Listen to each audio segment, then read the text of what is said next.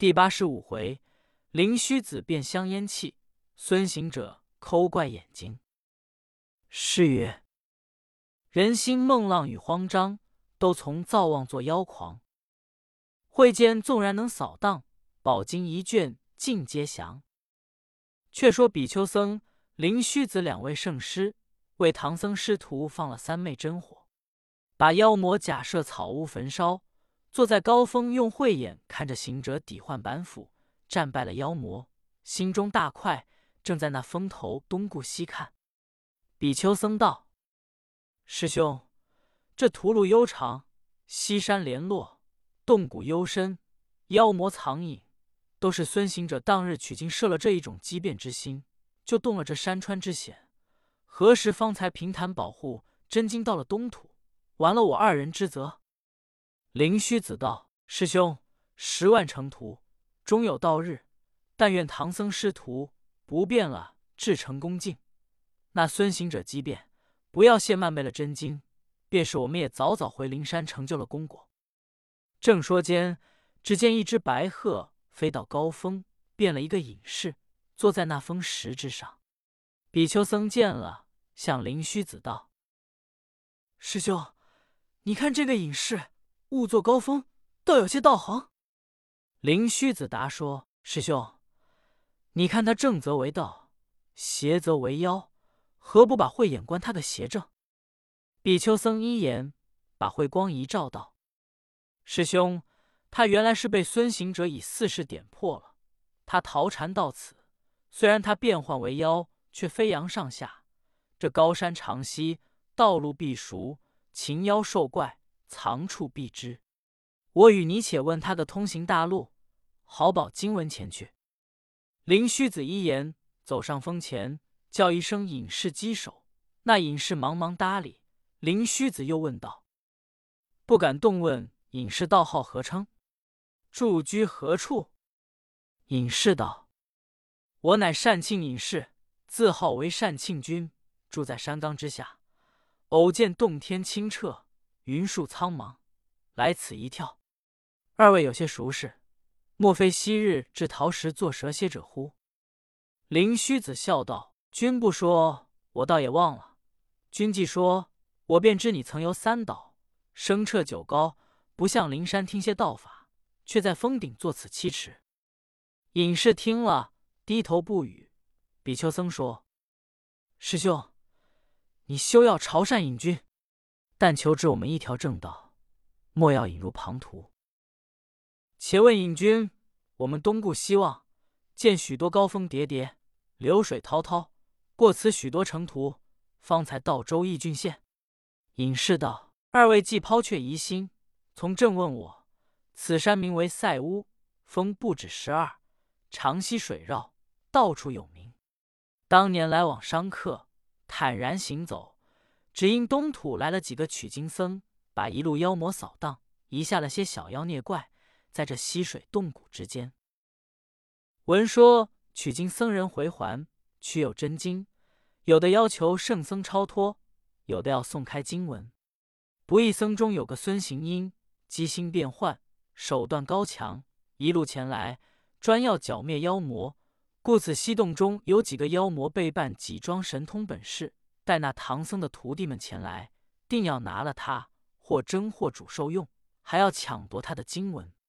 灵虚子听了道：“隐君莫非也是孙行者打败了来的吗？我劝你藏隐溪谷，养性修真，做一个清白高人，莫要惹那东土圣僧。这孙行者变化多能，厉害，厉害！”鹤妖见灵虚子参破了他。依旧一翅直飞到慌张洞来，见慌张魔独自一个坐在洞中，乃问道：“老友如何独坐，忧闷不乐？”慌张魔说：“老友不消讲了，我当初只因不自量力，慌张梦浪，与那孙行者打斗，谁知他变化多能，板斧也抵了去，我的变化也弄不来。如今梦浪魔王远去传言，他结交的六坤魔王。”虽然那六坤魔王有祖传的本事，怕不远来帮助我们，便是远来，只恐唐僧过山去了。我如今欲抖擞精神，出洞与唐僧们决一胜负。料一手独拍，虽极无声，就是俗语说的孤掌难鸣。欲闭了洞门，让他过去，此恨又不能消。鹤妖听了道：“老友，我有一言劝你，不知你可听我？前知那孙行者厉害，故此飞逃于山峰之上，恰遇着两个僧道。他再三劝我藏隐山谷，养性修真，做一个清白高人，莫要惹那孙行者。”说他厉害，又想到唐僧取得真经本是超凡入圣道理，我们何事阻挠着他？不如好好迎接拜送他过山去吧。倘唐僧有个方便度化之心，我们皈依了他世子，也免堕三途六道。慌张魔听得低头沉吟，鹤妖笑道：“老友，早若沉吟，不与孟浪作交。”岂至于此？慌张听了道：“既老友有此意，我们当备下炉香，守在洞门，专候唐僧师徒前来。”却说灵虚、比丘听得隐士说，山峰溪水藏聚妖魔，要抢夺唐僧经文，乃相计议，在唐僧们前路探听虚实，可除则先除了，以坦然放心行路。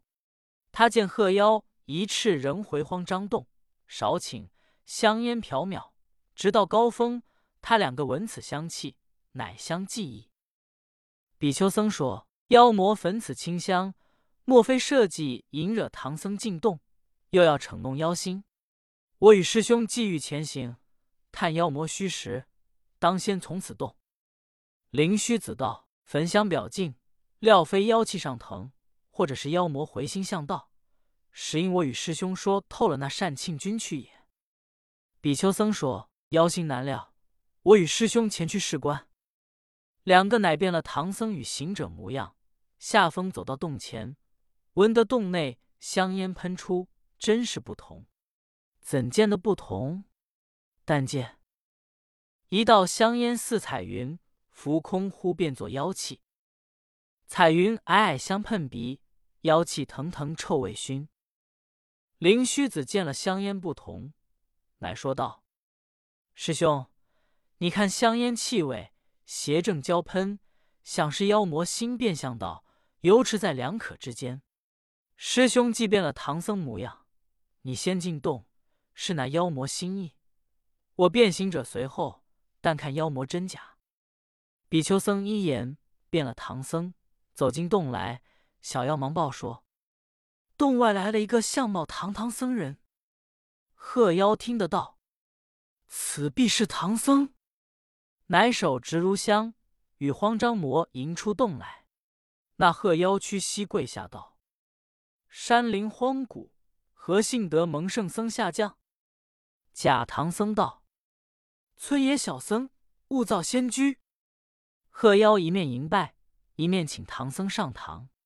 那慌张魔左顾右看道：“闻知圣僧取了真经回还，如今这经文现在何处？”假唐僧道：“都是小徒们挑的挑，玉龙马驮的驮。”慌张魔道：“闻知圣僧有三位高徒，那一位神通本事高强？”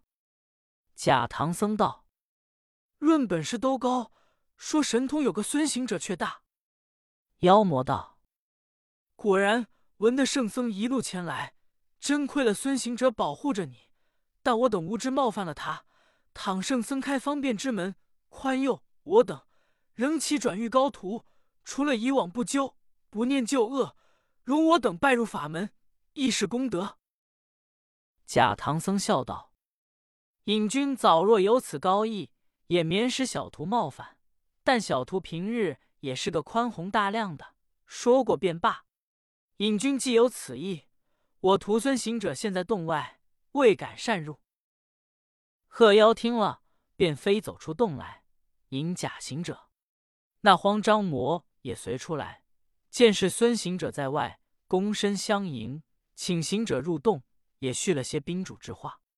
他却慌慌张张向小妖耳边敲语如此如此，起身入洞后。把个小妖变了他身，初唐随着鹤妖行礼，他却带领了几个小妖，没有板斧，执着些棍棒，从洞后门直奔上大路来，叫小妖探看唐僧金丹歇在何处。趁唐僧与孙行者两个在动，料猪八戒、沙僧只顾得他担子，那玉龙马垛没有唐僧压着，行者金丹没人挑，小妖们勿要打起精神，抢了盗洞，岂不美哉？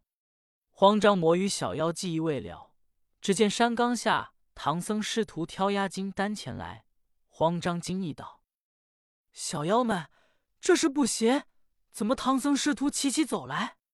那洞中走来的却是那个，莫不是识破了我的计较，故此回去挑压担子，不知从何处过来。小妖道：“魔王在上，我等也闻之。孙行者神通广大，莫不是和魔王一般主意，也变了假身在洞，真身却在此处。大王既至这里，好歹上前使个大神通法力，待小的们帮助，打起精神。”明明的抢夺他金丹，岂不是好？慌张魔一言，摇身一变，变了个五头九臂大魔王，手里执着九般兵器，拦阻山冈之前，大声喝道：“来的莫非唐僧吗？快把金丹献来，饶你性命过山！如若迟延，休想放你！”唐僧一见了那妖魔，五个大头生像上。九只臂膊出身间，十只环眼齐睁着，龇牙咧嘴喷黄烟。唐僧见了惊怕起来，道：“徒弟们，这却是什么妖精，如此凶恶？”行者笑道：“师傅放心，莫要惊慌，看徒弟降他。”乃变了个小小孙行者，破头烂额，一只眼，两手指的三五指，跛着足。仰看妖魔道：“妖魔，老孙在此，何乃大惊小怪？”妖魔看了，笑道：“你原来是孙行者的剃头，也敢在我魔王面前耍嘴？”行者道：“妖魔，你怎说老孙是剃头？”妖魔道：“分明唐僧与孙行者到我洞中，我那善庆君信了他，投拜他两个入门。”你却假扮孙行者抵挡，看将起来，连唐僧也是假装。行者笑道：“妖魔，你不打自贡？看起来这大头大脸多手多脚，原来也是假变，将来恐吓我老孙的。休要走，看老孙抠你眼！”乃跳上妖魔五个头上，抠他十只眼睛。慌张妖魔一时遮救不来。挡了这只痛，又顾不得那只疼，把九个臂膊丢了兵器，护那眼睛。众小妖见了，打起精神，一齐上前来奔捉唐僧。被八戒、沙僧舞动禅杖，打的那些小妖落花流水两无情，丧胆销魂都没命。慌张魔见小妖败走，自己又被行者抠眼，他越变得大，行者越变得小。没奈何，仍现了原身，是一个獐子妖精。他往高峰一路烟飞星走了。行者也复了原身，挑上担子，叫声：“师傅，正了念头前行。”三藏道：“悟空，我念头源自不邪，无奈这山溪险隘，可恨那孽石乱生。你方才以小小心机将那大大魔孽，真是手段。”行者道。师傅，我徒弟也是有传授来的，让他大大做模样，怎如我卑卑自小的便宜？叫他那大眼睛睁不开，不敢小觑了我。按下行者降了慌张魔一道烟走了不提。却说比丘僧见鹤妖真心皈依，他把慧眼一观，早知那慌张魔是小妖假变，香烟一正一邪，便是这点怪异。悄悄对灵虚子道：“我们既说化了鹤妖，这鹿妖弄怪必去侵犯唐僧。他叫做双拳不敌四手，孙行者们自有法力驱除。我们须前行，在唐僧路先有妖魔，当为扫荡。”灵虚子听得，乃指着鹤妖道：“你既皈依我们，当远葬青松白石之间，效那养性修真之事，莫堕六道之中，人免三途之苦。去吧，去吧。善庆隐士乃拜谢，化一道白云而去。